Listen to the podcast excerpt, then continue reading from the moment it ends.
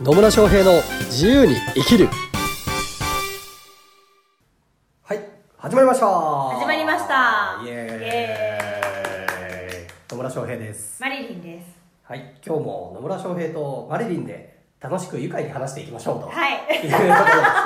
楽しく愉快にね。楽しく愉快にいきましょうと。いうところで今回のお題は？お題はですね、はい。何かと言いますとお。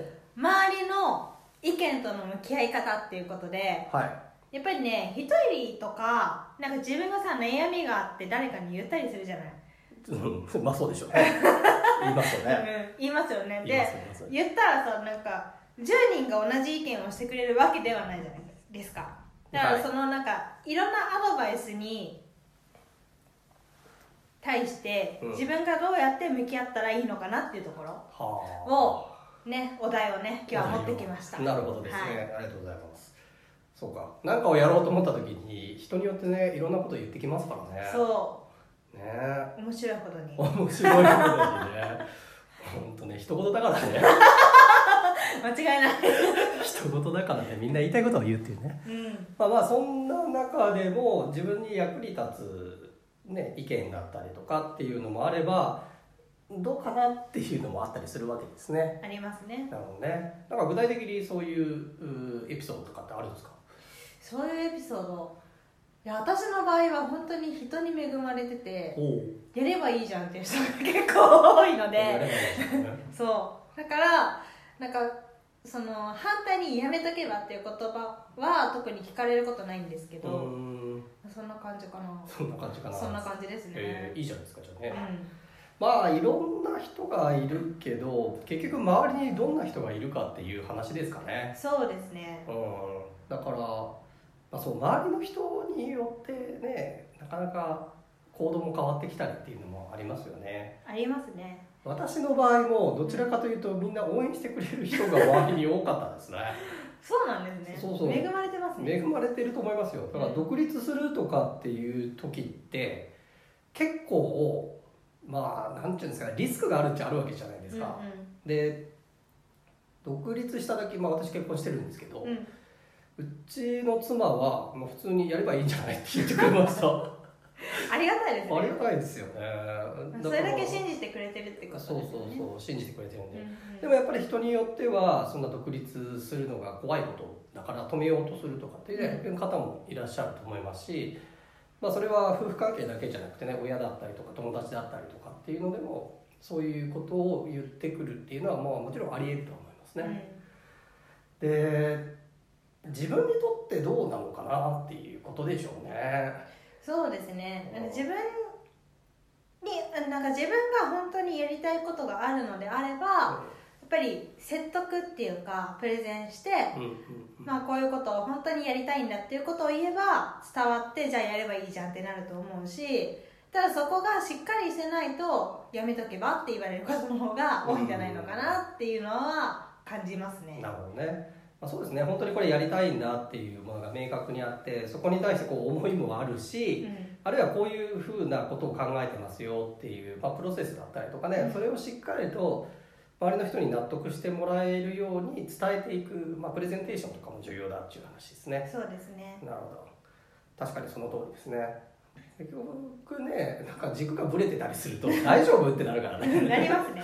それそれは本当に大丈夫なのみたいな。あんた生活してけるのみたいなねね。感じですね。っていうこともありえるんでね。まずはやっぱりそうそうですね。自分のやりたいことだったりとか目的とかねその辺明確にしておくっていうことですね。で結局最終的にどの意見を聞くかとかもね、うん。自分ですからね。そうですね。だから自分の軸を持ちながら人の意見を聞くっていうのも重要かなとは思います。うん。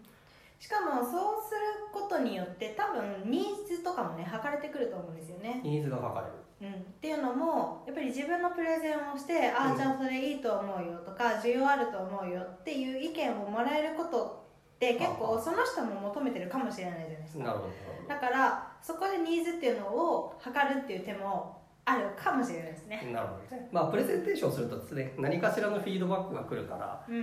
まあ、そこでこういう伝え方だとあの響くんだなとか逆にこれだとこの人には伝わらないんだなみたいなのが まあ出てくるからね。そう。でですね。なのでそう相手からすると本当ね一言だからねみんな言いたいこと言うのでどうでもいいんだよ。どうでもいいんだよっつうかね、まあ、自分がやりたいことを基本的にやっぱり応援してくれるっていう人を周りにつけとくのは重要かなと思いますし、そうですね。うん、信頼できる人を周りにつけとくっていうのも重要かなって思いますね。そうですね、まあ、ビジネスをやる前にはまずそこの環境の、ね、整備って言ったらあれですけど、うん。整えてからやった方が多分一番やりやすいと思います。確かにね。なんかもう家族とかがねめっちゃ反対してる中でやるのは、それはそれでね前回の話じゃないけどストレスかかりそうですね。かかりそうですね。ま間違いない。ね。まあとはいえ本気でやるっていうふうになって信頼関係築けてる人だったらまあ応援してくれるようになるんじゃないかなとは思いますよね、だからそこでは伝え方とかも重要になってくるし。そうですね。で本当にこうあの自分にとってあんまり役に立たないというか、まあ、い言い方あれですけど足を引っ張るような人がいるんだとしたらそこの関係性は一旦ちょっと距離を取るとかねうん。そういうことも重要なのかなって思いますね。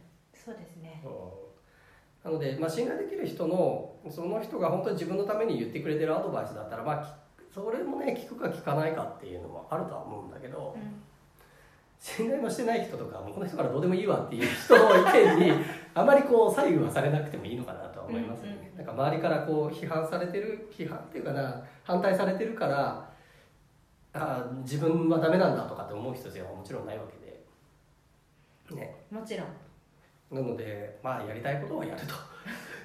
でその方向に向かってサポートしてくれる人は大事にしたらいいかなと思います。うん。でもちろんあとある意味反対する意見の中にも聞くべきところっていうのはある可能性もあるわけじゃないですか、ありますね。うん。なのでそこをしっかりと判断できるように、まあ、そのためには自分の軸とかねうん。をしっかりと持つっていうのが重要かなと思います。そうですね。まあ要は自分に必要な意見は自分で取り込むように努力するっていうことで、は確かに、まあ、自分でね。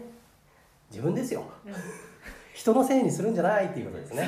結局ねそこなんですよ、間違いないですね。結局ねビジネスやろうとかっていうような場合って特に自分で責任取らないといけないうんじゃないですか、うん。何をするにしても人のせいにしてたとしたら本当に幸せになれますか？っていう話です。よ 何回か前にもこの話したような気がしますけど。うん。そうそう。自由って何かっていうとねやっぱ自分でちゃんと選択して行動していくっていう責任を取るとっていうことが自由になっていくので。だからまあ人の意見に左右されるのではなくて自分の軸を持ちながら人の意見は本当こう、まあ、意見として参考意見として聞くっていうのがすごく重要かなと思います。うん。まあ、っていうとっていうのはまあすごい軸を持つっていうのは重要なんですけどでも人の意見聞きながら柔軟性を持つっていうことですねなんかこう意固地になって自分のやり方にこだわるとかだと それはまた違うよっていう話なのうんうん。で、ね、そうですね。人の意見をちゃんと聞きながらも自分の軸はぶらさずにうん。自分の目的だったりとかやりたいことだったりに向かっていく。でそこに対して本当にいい、ね、意見だったりアドバイスをしてくれる人を見極めてそういう人たちとつ付き合っていくっていうのが結構重要じゃないかなっていうふうに思いますね。そうですね。やっぱりね人と環境は重要だと思いますね。人と環境は重要ですよね。重要ですね。うん。やっぱ周りにねそういうふうに足を引っ張るような人ばっかりいたりするとあ自分じゃちょっと無理かなとかって思うかもしれないけど、うん。そうではなくて本当に応援してくれたりとかあじゃあ成功するためにこうした方がいいんじゃないのっていうふうに真摯に、ね、アドバイスしてくれる人が周りにいてくれると自分自身もこうやる気も出てくるし、うん。やってて楽しくもなってくるし、ううん、で周りの人のねえー意見からいいところを吸い上げていくっていうこともできるのでまあなるべくもの周りの人環境この重要性に気づいて 周りの環境を良くするっていうね。そう。ね。変え変わってもらわなきゃいけないんだったらやっぱプレゼンも含めて ちゃんと自分の思い伝えていったりとかっていうことが重要かなっていうことですね。そうですね。はい、はいというわけでね人の意見とのどう向き合うかということについてお伝えしました。またこれ、まあ、この件でもこの件じゃなくてもいいのでコメントとかね質問などありましたら気軽に質質問コメントいただければなというふうに思います。はい。はい。